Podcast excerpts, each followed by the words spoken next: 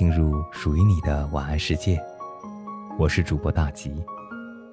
今晚的故事是失忆的兔子。小兔睁开双眼，头部传来的剧烈疼痛使它倒吸了口凉气。小兔下意识地想抬手捂住头，却忽然发现床边趴着一只熟睡的灰色小狼。小兔眨着眼睛。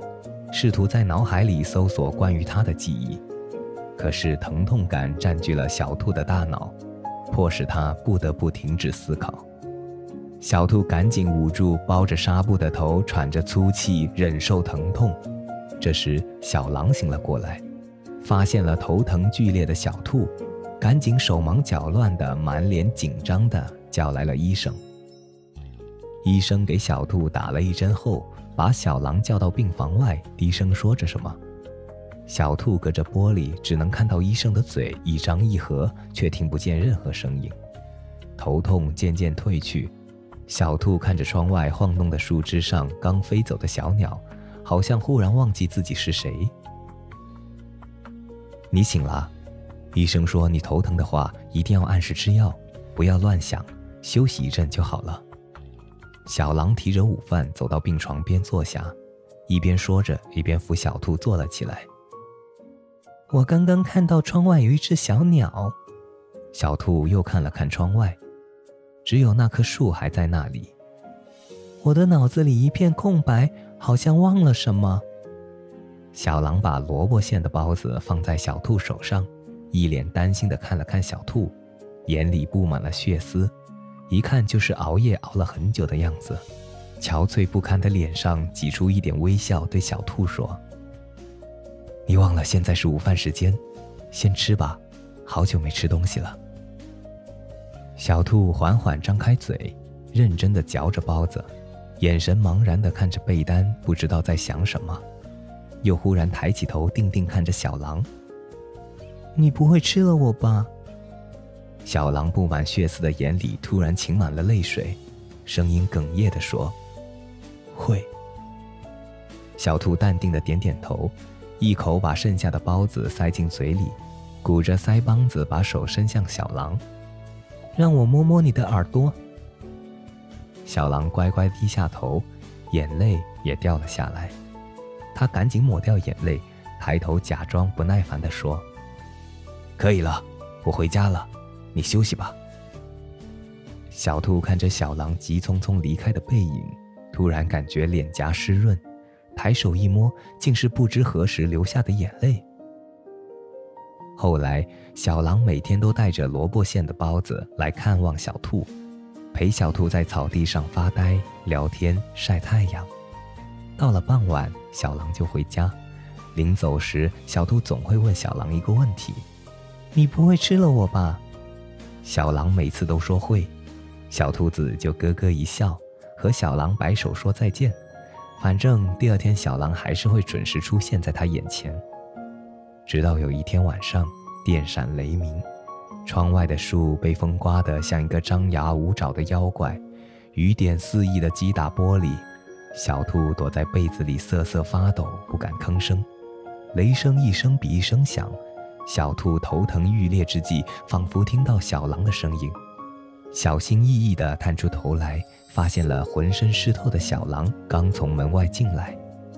没事没事，我来了。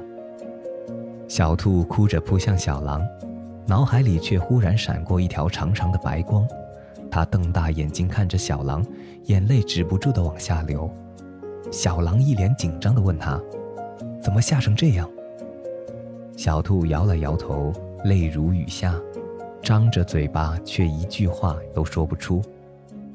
没事，我陪你唱歌，我在这里陪着你。小兔的眼泪好像止不住一样，尽管情绪已经在小狼的陪伴中渐渐平复，可眼里始终充满泪水。太阳在地平线升起，窗外的一切如新的一样。两只鸟叽叽喳喳地从远处飞来，落在树枝上。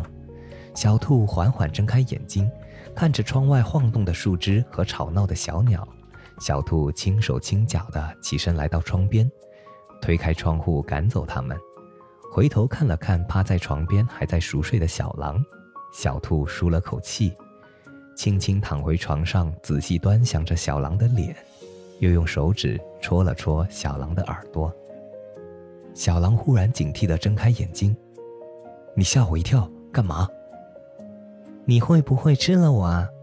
小兔一脸笑意地问他。小狼打着哈欠，伸了个懒腰：“会。”又抬眼看了看时间，“你这问题问得有点早啊。”“好吧，我想吃萝卜馅的包子。”小狼假装无奈地叹了口气说：“遵命，兔子女王。”就在小狼离开的时候，小兔忽然抓住小狼的手说：“我想起来了。”小狼怔住，回过头时，小狼和小兔都已经满脸泪水。小狼一把抱住小兔说：“我好想你啊。”时间倒退，一只小兔子掉进了猎人的陷阱，腿部受伤，被路过的一只小狼救下。小兔子问。你不会吃了我吧？小狼说：“会。”小兔子吓得脚软，可是小狼既没有吃它，还给它吃萝卜包子养伤。终于，小兔子痊愈了，却没离开小狼，一直陪着小狼生活。